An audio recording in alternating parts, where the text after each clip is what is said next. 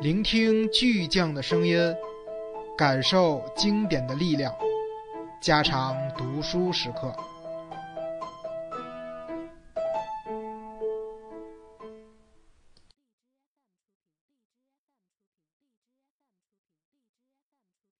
最后一刻，托马斯递给特蕾莎的，远不只是这张名片，还有所有偶然巧合的召唤，是这一切最终给了特蕾莎离家出走和改变自己命运的勇气。也许还是这些偶然巧合，唤起了他的爱情，成了他一生汲取不尽的力量之源。我们每天的生活充满了各种偶然性，确切的说。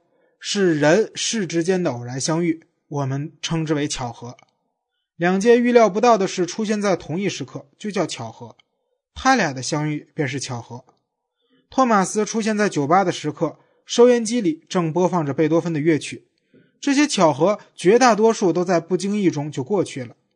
如果不是托马斯，而是街角卖肉的坐在酒吧的桌子旁，特蕾莎可能不会注意到收音机在播放贝多芬的乐曲。但是萌生的爱情使他对美的感觉异常敏锐，他再也忘不了那首乐曲。每次听到这首乐曲，他都激动不已。那一刻发生在他身边的一切都闪耀着这首乐曲的光环，美轮美奂。他到托马斯家去的那天，胳膊下夹着一本小说，在这本小说的开头写安娜和沃伦斯基的相遇的情况就很奇特。他们相遇在一个火车站的站台上。那刚刚有一个人撞死在火车下。小说的结尾则是安娜卧在一列火车下。这种对称的布局，同样的情节出现在开头和结尾，看来或许极具小说味。是的，我承认，但唯一的条件就是这种小说味对你来说并不意味着虚构、杜撰或者与生活一点不像，因为人生就是这样组成的。人生如同谱写乐章。人在美感的引导下，把偶然的事件变成一个主题，然后记录在生命的乐章中，犹如作曲家谱写奏鸣曲的主旋律。人生的主题也在反复出现、重演、修正、延展。安娜可以用任何一种别的方式结束生命，但是车站、死亡这个难忘的主题和爱情的萌生结合在一起，在她绝望的那一刹那，以凄凉之美诱惑着她。人就是根据美的法则在谱写生命乐章，直至深深的绝望时刻的到来。然而自己却一无所知。因此，我们不能指责小说说被这些神秘的偶然巧合所迷惑，但我们有理由责备人类因为对这些偶然巧合视而不见而剥夺了生命的美丽。偶然的命运之鸟一齐飞落在特蕾莎的肩头。在他们的促动下，他请了一个星期的假，没有告诉母亲就上了火车。他不时去火车的洗手间照镜子，祈求自己的灵魂在生命中这个具有决定意义的日子里，一刻也不要丢弃他肉体的甲板。就这样，他不断照着镜子，忽然害怕起来，因为他觉得咽喉发炎。莫非他会在这个决定命运的日子里发病？但是不可能有退路了。他在车站给他打了电话，门打开时，特蕾莎的肚子突然传出了可怕的咕噜声，他感到羞耻，仿佛母亲就在他的肚子里，听见母亲在那里对他的约会冷嘲热讽，要让他扫兴。一开始，特蕾莎以为他会因为这失礼的响声将他拒之门外，而托马斯却把他一下子拥在怀中。特蕾莎感激他，并不介意他肚子里发出咕噜声。泪眼朦胧，倍加狂热的亲他。没过一分钟，他们就做起爱来。做爱的时候，特蕾莎一直在叫着，她已经在发烧，她感冒了。那条给肺部输送空气的管道红红的，已经堵住了。特蕾莎第二次再来的时候，提着一个沉沉的箱子，里面塞满了她所有的衣物。她决心再也不回那个小镇了。托马斯请她第二天晚上去他家，于是特蕾莎在一个低档的旅馆待了一夜。第二天早上，他把箱子寄存在火车站的行李处，在布拉格的大街上游逛了整整一天，腋下夹着本《安娜·卡列宁娜》。晚上，他按响门铃，托马斯开了门。特蕾莎一直没有放下那本书，仿佛那就是他迈进托马斯世界的门票。他明白这张可怜的门票是他唯一的通行证，为此他真忍不住想哭。为了不让自己哭出声来，他不停的大声说话，一边说一边笑着。而托马斯还是和上次一样，几乎他刚跨进门槛，他就把他拥在怀里，然后他们就做爱。特蕾莎跌落在一片浓雾里，什么也看不见，什么也听不见，除了他的叫声。这不是喘息，也不是呻吟，是真正的喊叫。叫声太大了，托马斯不得不让头偏离他的脸远一点，仿佛这尖叫声就要震裂他的耳膜。这不是肉欲的发泄，所谓肉欲，便是极度调动众感官，热切的注视对方的一举一动。全神贯注地倾听对方的每一丝声响，恰恰相反，特蕾莎喊叫却是为了让感官迟钝，使他们无法去注视、去听听。在他体内发出的喊叫，是为了表达他那幼稚的理想主义的爱情，要消除一切矛盾，消除肉体和灵魂的两重性，甚至消除时间。特蕾莎的眼睛是紧闭的吗？不，但他们什么也看不见。